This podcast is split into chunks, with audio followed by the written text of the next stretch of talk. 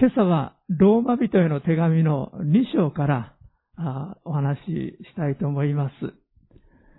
ローマ書の2章に入る前にですね、どうしても忘れることができない、あの、英語の教科書に載っていた一つの物語があります。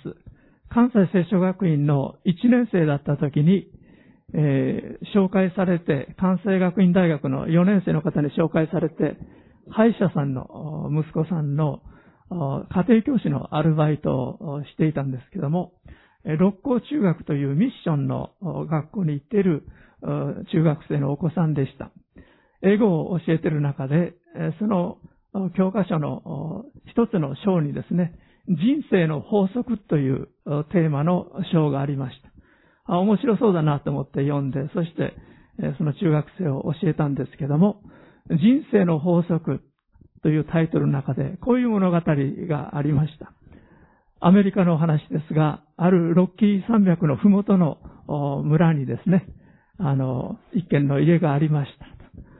お母さんに叱られて、何事かで叱られた小さな坊やが家を飛び出していきました。そして高い山に向かって、I hate you! 大嫌いだと叫んだって言うんですね。すると山の向こうから、I hate you! 大嫌いだっていう悪魔の声が聞こえてきました。びっくりしたこの子はですね、お家に走って入ってきまして、お母さん、山の向こうに悪魔がいるよ。僕に、I hate you! 大嫌いだって言うんだよ。賢いお母さんでした。坊やの手を引いて、そして外に出て行って、あの山に向かって、I love you! 大好きだと叫んでごらん言いますと、坊やが I love you! と叫びました。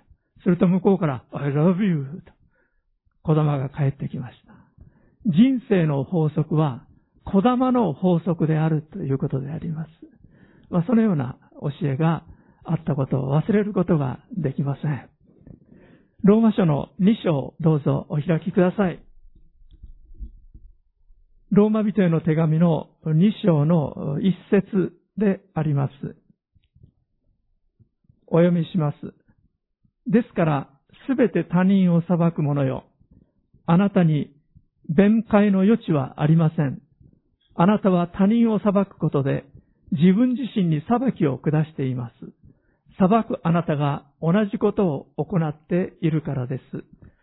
今朝は裁いてはならないというタイトルでお話ししたいと思います。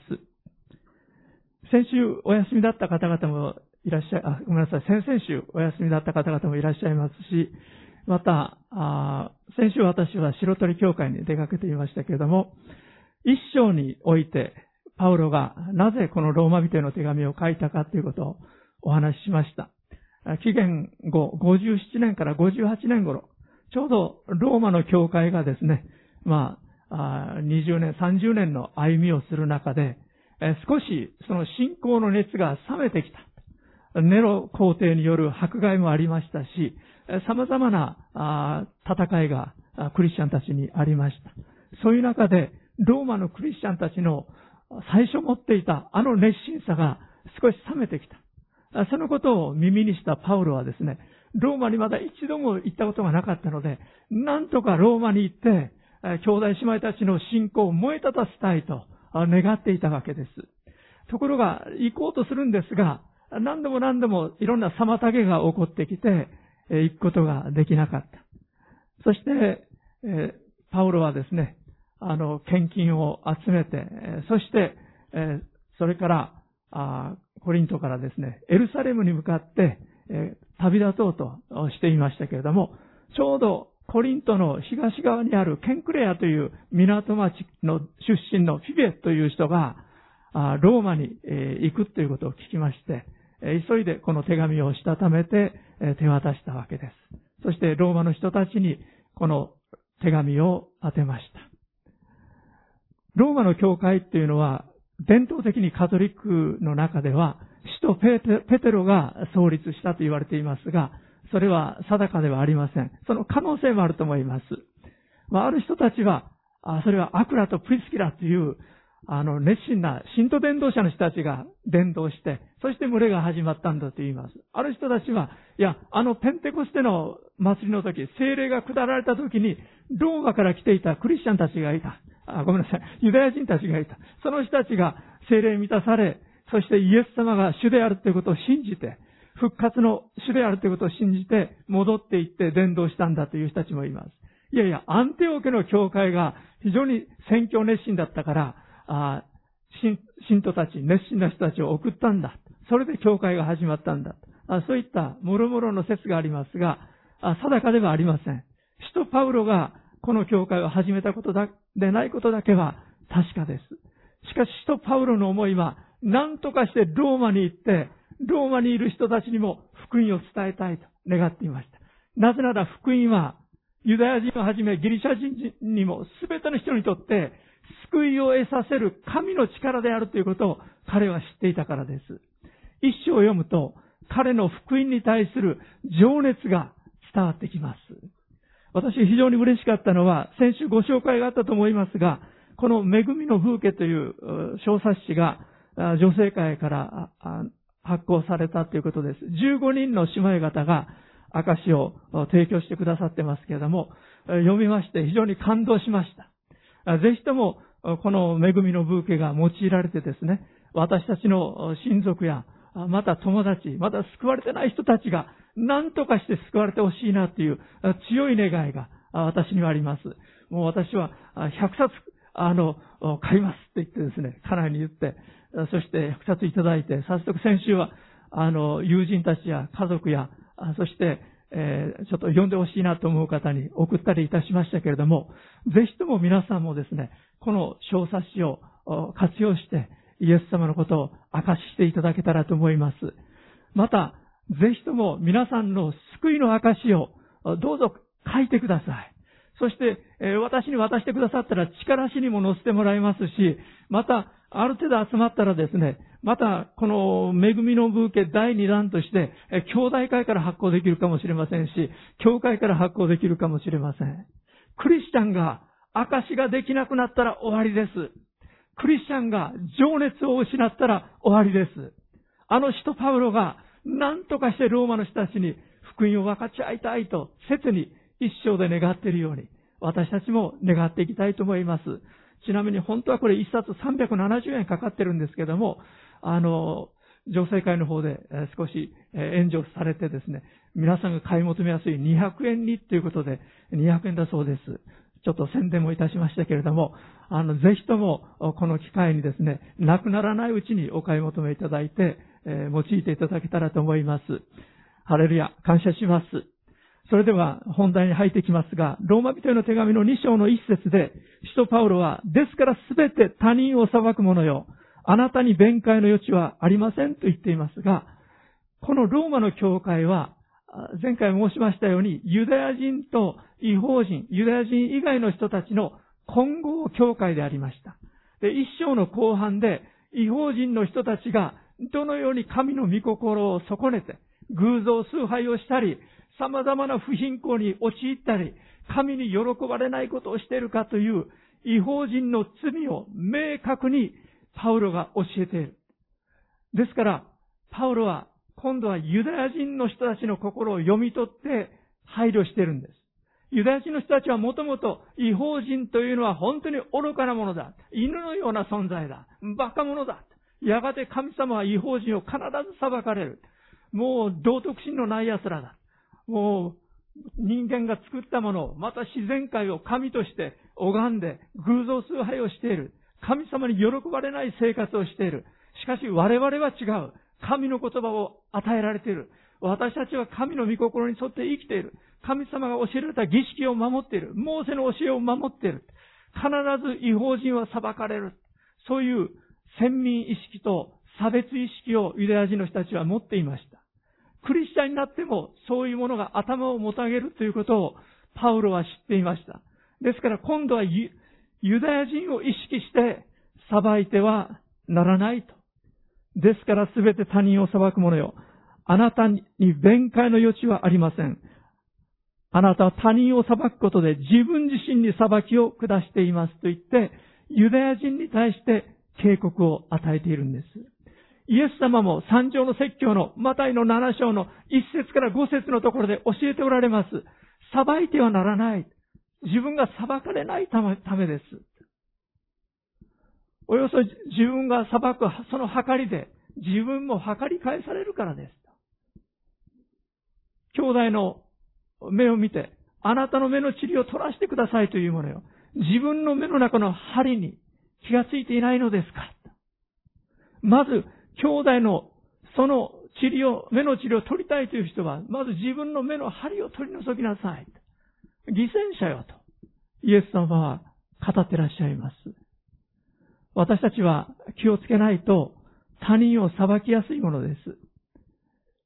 私たちは生理的に生まれつき99%人を裁きやすい。まあ、なんて言いますかね。まあ、1%の失敗でも誰かに落ち度を見つけたら、私たちはもうすぐにその人を裁いてしまうというところがあります。非常に私たちは裁きやすい。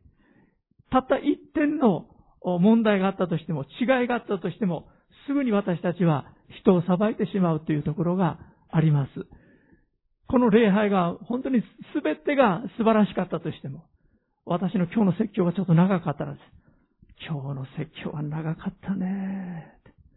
ああ、疲れた。と言って帰られたら、もう今日の半日この礼拝の時間が全部長かったね。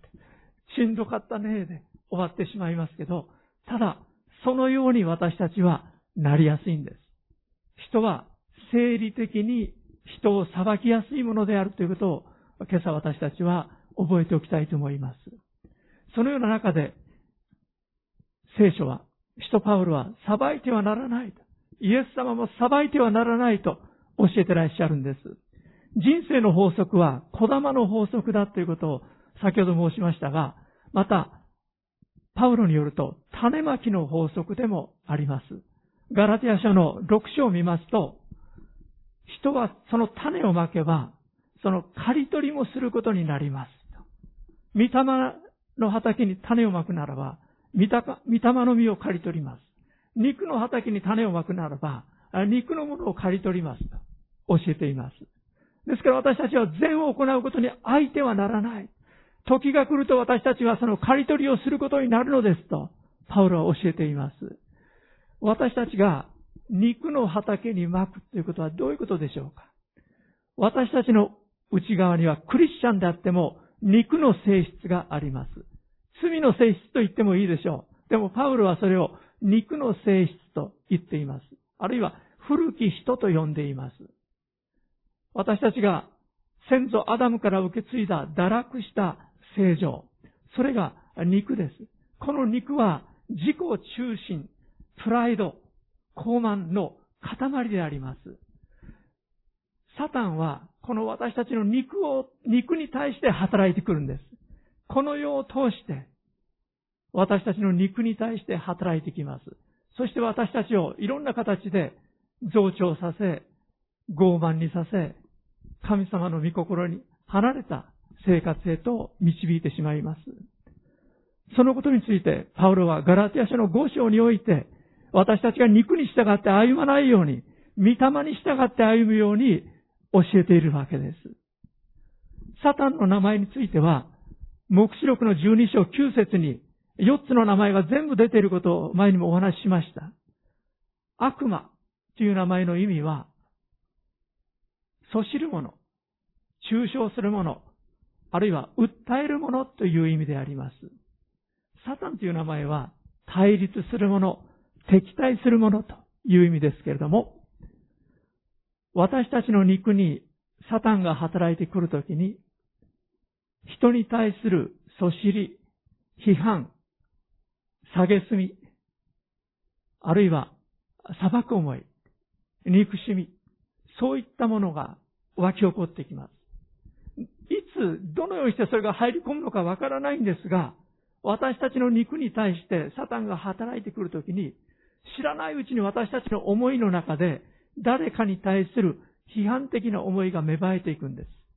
また特に人から批判を受けるときに、人から嫌なことを言われるときに、嫌な態度を取られるときに、私たちはそれに対して自己防衛をし、また、その倍にして返したいぐらい、憎しみを持ちやすい。そういう弱さをこの肉は抱えているんだということです。この古き人をイエス様は十字架に共につけて死んでくださった。それが福音だと、パウルは教えているわけですけれども、私たちは本来この古き人、この肉とは関係のないものです。関係なく生きるようにされているものです。しかしサタンは私たちの目を覆って、クリスチャンであっても、この肉の思いで満たして導こうとしてきます。どうぞガラテヤ書の5章も開いてみましょう。後でローマ人への手紙に戻りますが、どうぞガラテヤ人への手紙の5章を開いてください。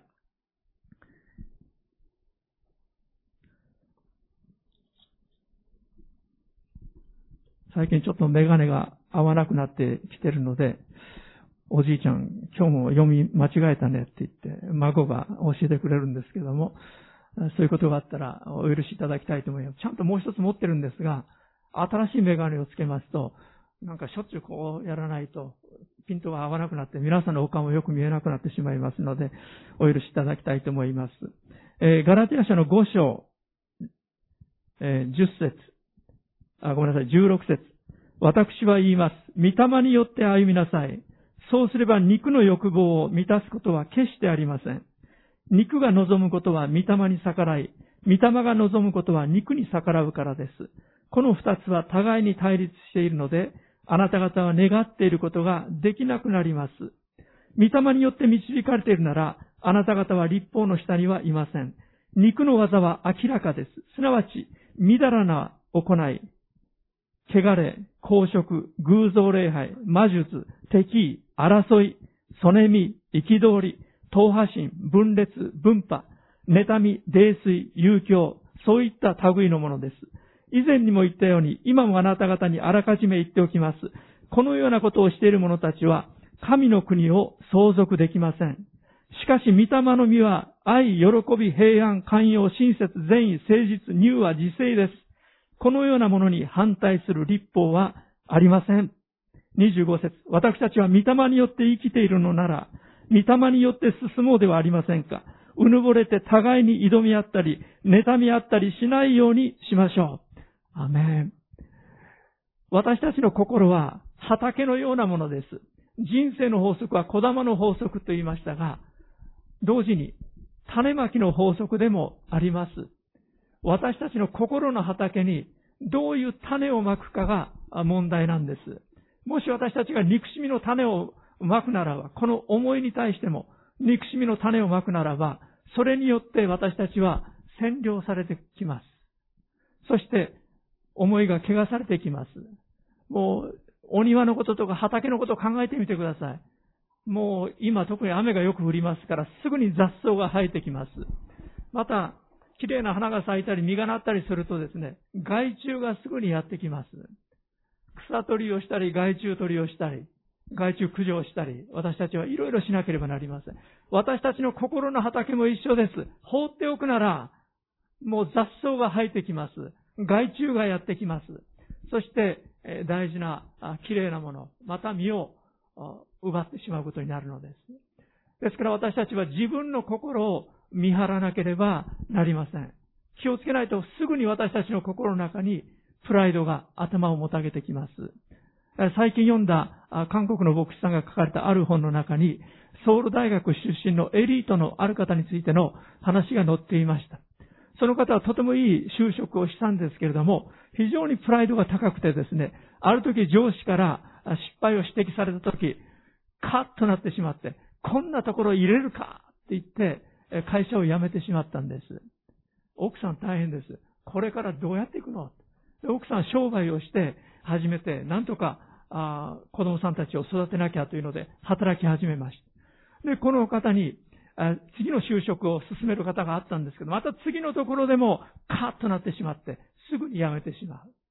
それで今度は誰かが小さな会社を紹介してくれたら、そんなちっぽけなところで俺が働けるかって言って、ちっとも働こうとしない。そしてテレビを見てるとですね、ある長官が出てくると、ああ、あいつは、あ元俺の部下だったやつだって。いつもうろうろしてたなって。そして、えー、司法長官が出てくるとですね、この人ソウル大学の法学部の出身の人だったもんですから、あ、あいつは俺と同期だって。あいつ、俺よりずっと成績が悪かったぞと。そんな調子でですね、自分と同期の人たちのことをいろいろ比べたりしてはいるんですけど、18年間全く働かないで、家にいて、そして奥さんが何とか働いて、そして食いつないでいるという状況でありました。これは典型的な例かもしれません。しかし私たち人間のプライドというものがいかに愚かなものであるかということです。いろんなところにこれは現れてきてしまいます。私たちは他人を裁かないように気をつけなければなりません。特にまた私たちの口でいろいろなことを言わないように気をつけなきゃならない。まず思いの中で私たちは裁かないようにしなければならない。そして口の言葉で裁かないように気をつけなければなりません。もう一箇所開きましょうか。エペソビトへの手紙。今のガラティア書の隣です。すぐ次のところに、エペソビトへの手紙っていうのがあります。4章の30節お開きください。エペソビトの手紙の4章の30節です。お読みします。神の精霊を悲しませてはいけません。あなた方は、あがないの日のために、精霊によって勝因を押されているのです。無慈悲、憤り、怒り、怒号、罵りなどを一切の悪意とともに全て捨て去りなさい。互いに親切にし、優しい心で許し合いなさい。神もキリストにおいてあなた方を許してくださったのです。アメン。ある有名な伝道者の方が、あある教会、親しくなった教会に説教に行きました。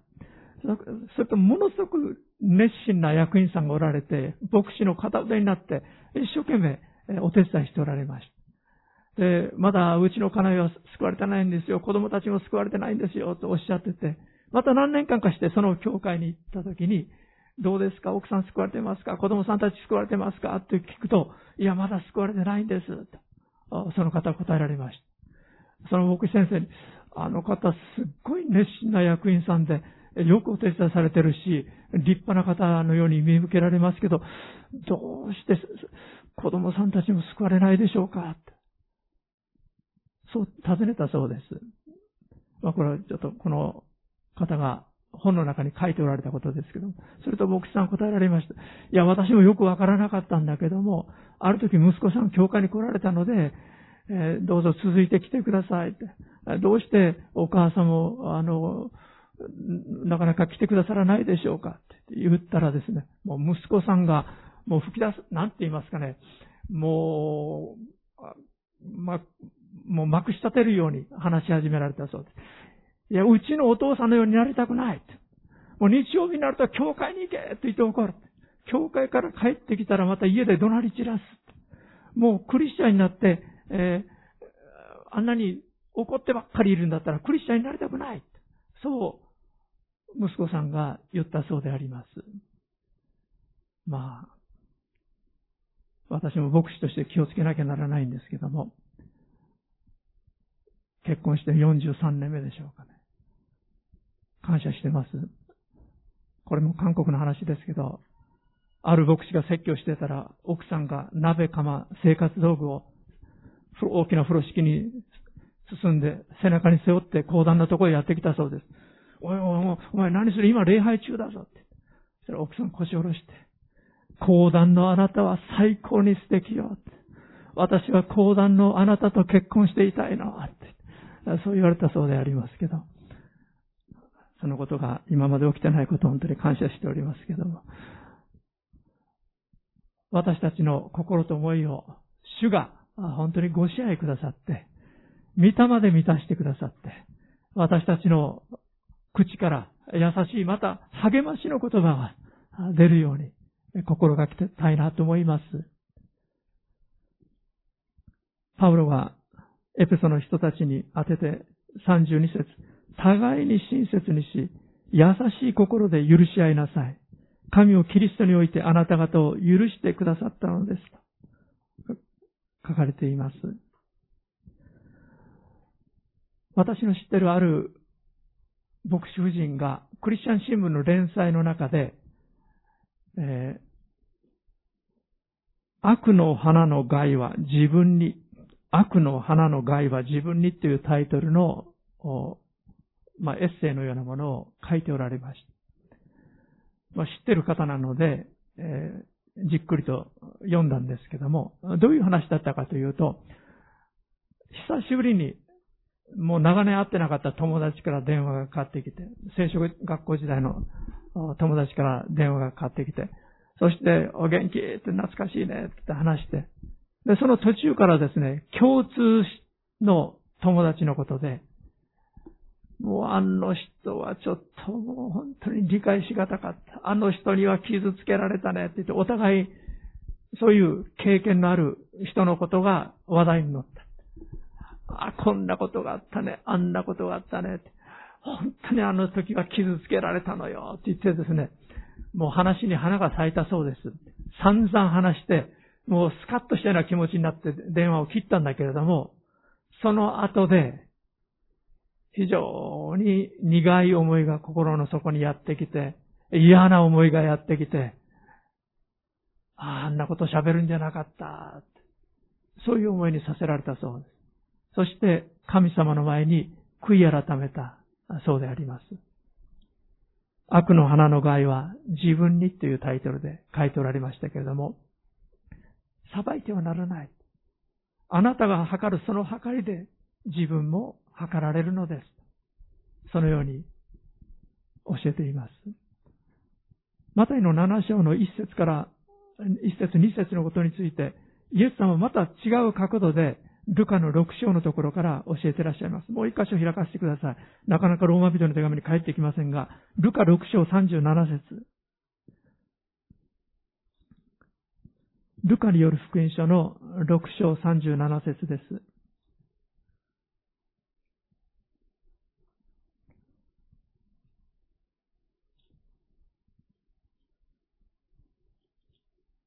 お読みします。37節、38節をお読みします。裁いてはいけません。そうすればあなた方も裁かれません。人を不義に定めてはいけません。そうすればあなた方も不義に定められません。許しなさい。そうすればあなた方も許されます。与えなさい。そうすればあなた方も与えられます。詰め込んだり、ゆすって入れたり、盛り上げたりして、気前よく測って懐に入れてもらいます。あなた方が測るその測りで、あなた方も測り返してもらえるからです。アメン。人生の法則は小玉の法則であります。イエス様ご自身がそのことを私たちに教えていらっしゃいます。裁いてはならないということが、まず第一にこのローマ書2章で教えられていましたが、もう一箇所、次のポイントに移りたいと思います。2章のローマ人の手紙に戻りましょう。2章の16節です。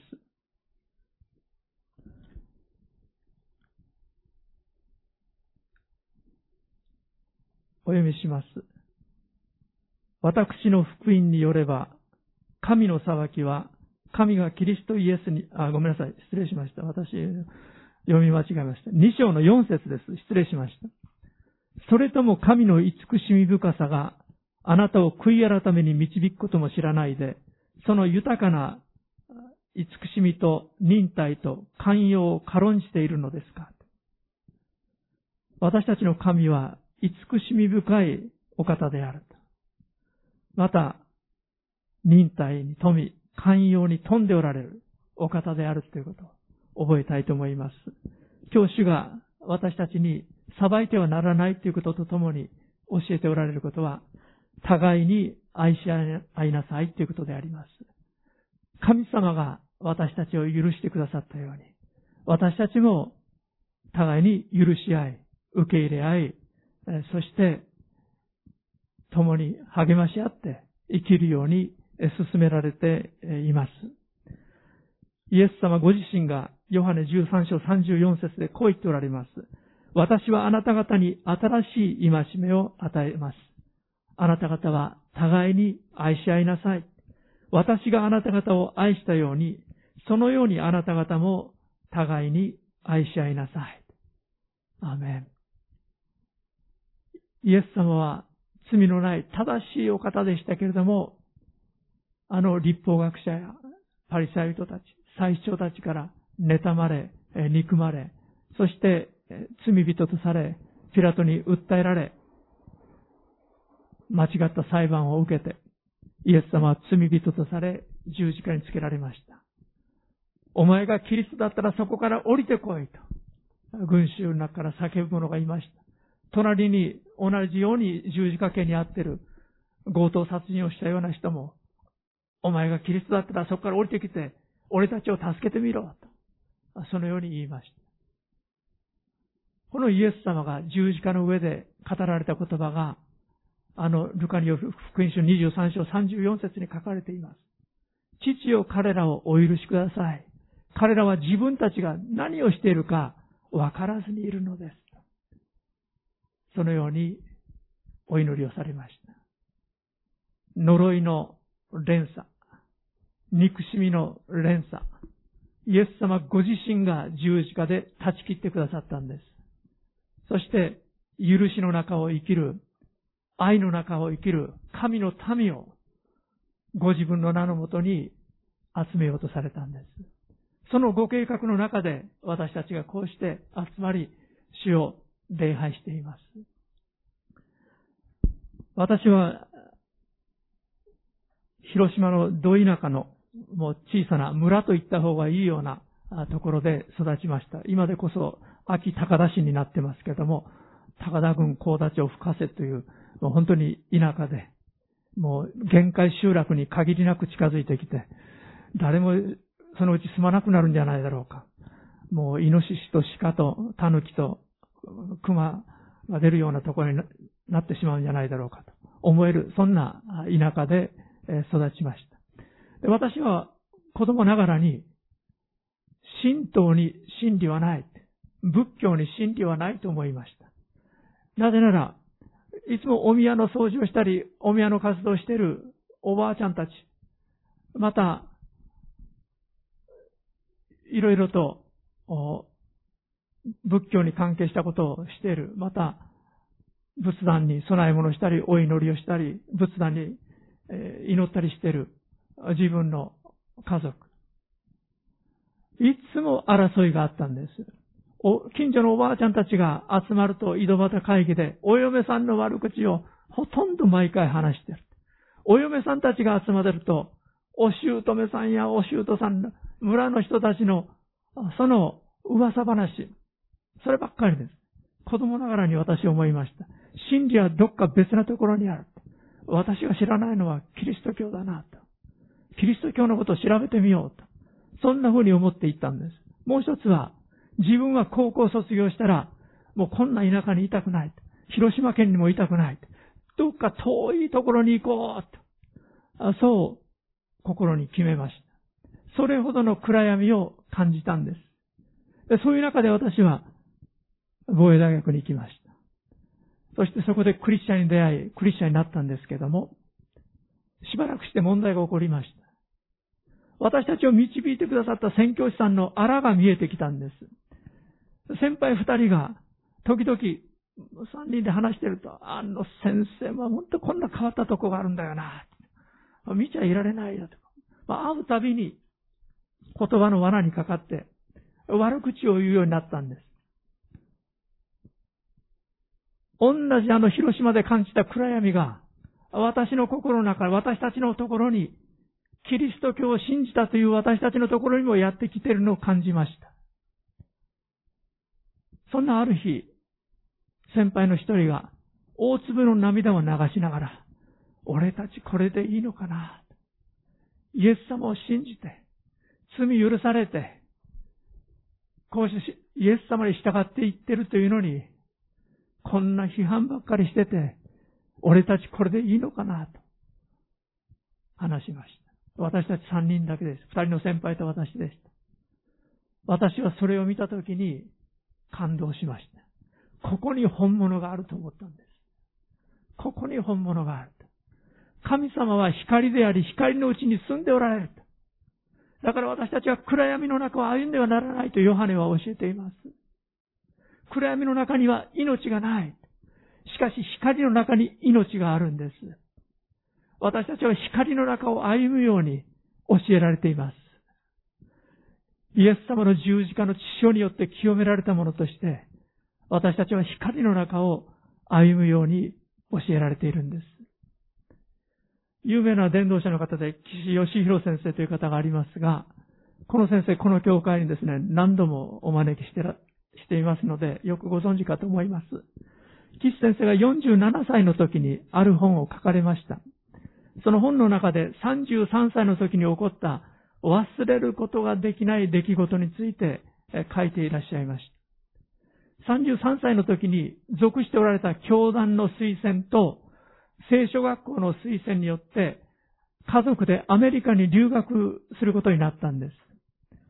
そして学校は9月に始まりますから、8月のうちに早く行って、1ヶ月ぐらい早く行って、そしていろんな準備をするわけですけれども、7歳の娘さんと4歳の娘さんと、そして奥様と33歳の岸先生、アメリカに飛んで行かれることになったわけですが、飛行機代だけ自分で持ちなさい。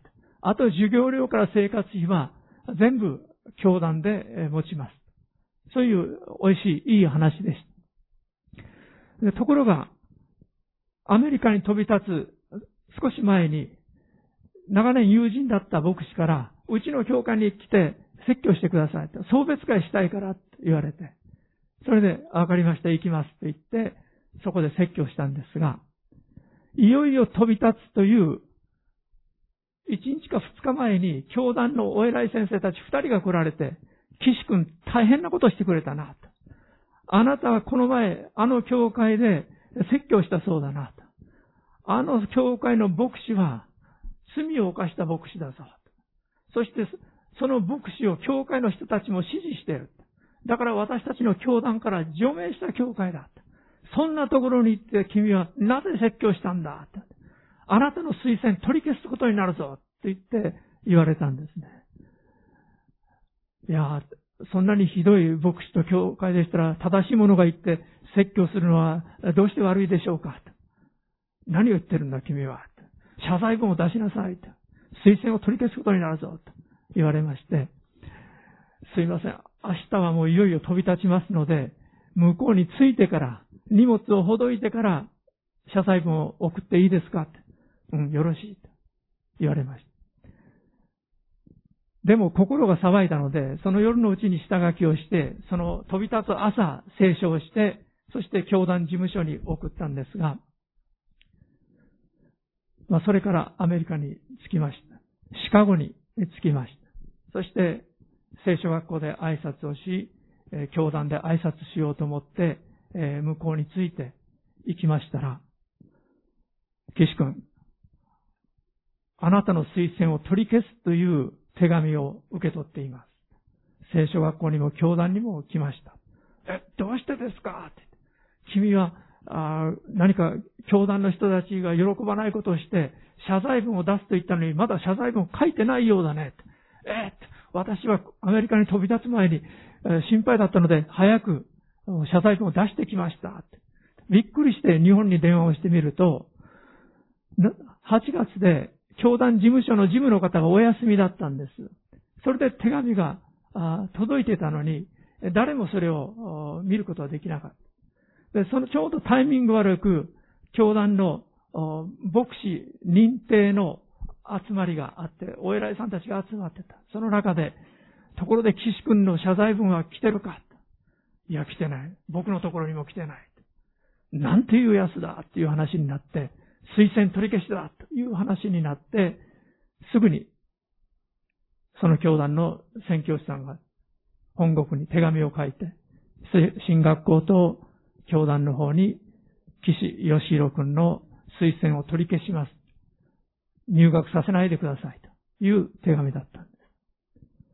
怒り、浸透に達して、もうあの先生たち二人の頭を首根っこ掴んでですね、一緒に海に飛び込んで死にたいぐらい。もうあれぐらい、クリスチャンであることを忘れて、人間であることを忘れて、もう復讐心に燃えた時はなかったですと書いておられました。どうしようということになって、そうだ、ロサンゼルスに知り合い、知り合いの先生がいるというので電話をして、カクカクしかじが出て事情を説明して、安い夜の飛行機でシカゴからロサンゼルスに飛んで、その先生の助けを得て、フラー進学校への入学手続きをすることができました。そして、シカゴに帰っていって、まあ、あの、住居の世話も先生の助けをいただいて、準備ができたので、意気揚々とシカゴに帰っていって、奥さんと子供さんたちにロサンゼルスで勉強することになった。4年間、フラー進学校で勉強することになったからと伝えました。そして、でも最後は、教団の人たちにちゃんと挨拶しに行かないといけないっていうので、岸先生は、教団の事務所に、本部事務所に挨拶に行きましたけども、大きな立派な公園が教団事務所の前にありました。その公園を横切って歩いていたときに、ふと神様の御声が聞こえてきたそうです。あなたはあの人たちを許しなさい。そうすればあなたがどこに行っても私はあなたを祝福します。もしあなたが許さないで恨みを持ち続けているならば、あなたはどこに行っても祝福されることができません。えっとなぜこのような思いが自分の内から湧き起こってきたんだろう自分ではない。神様に違いない。そう思って、その公園でひざまずいてお祈りしたそうです。神様、あの人たちを許します。私の心をあなたはご覧ください。心から許します。帰ってきたら、あの教団の人たちと一緒に働きます。そう言って祈ったそうです。そうしたら心がもう自由になって晴れやかになって、もう勝利がやってきました。教団の代表のところに行って、これまでここでお世話になりました。ありがとうございました。晴れやかな笑顔で挨拶して、そこを去ることができたそうです。それからロサンゼルスに行って4年間、神様は奇跡に次ぐ奇跡を見せてくださって、学びを終えることができたそうであります。誰の人生においても天敵のような人があります。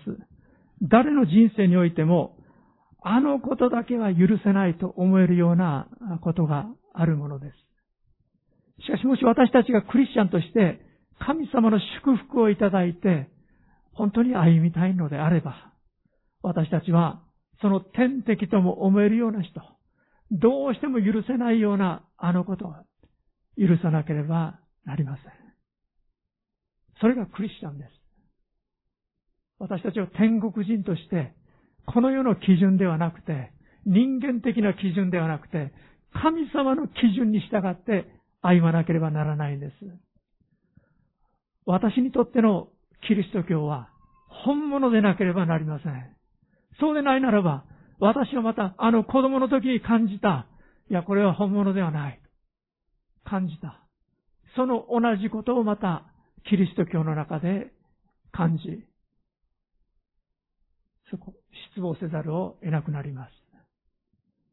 私たちは聖書を与えられています。精霊が与えられています。神様の御声に従おうではありませんか？御霊に従って生きようではありませんか？お祈りしましょう。ね、ご一緒にお祈りしましょう。もし皆さんの心の中に嫌な思い出が蘇ってきたり、また、あの時傷つけられた。この時傷つけられた。あのことだけは許せない。そういう思いがあるならば、どうぞ今、許しを告白しましょう。そして、御霊様に心を占領していただいて、自由にしていただこうではありませんか。天からの喜びと平安と力と賛美で満たしていただこうではありませんか。今お祈りしましょう。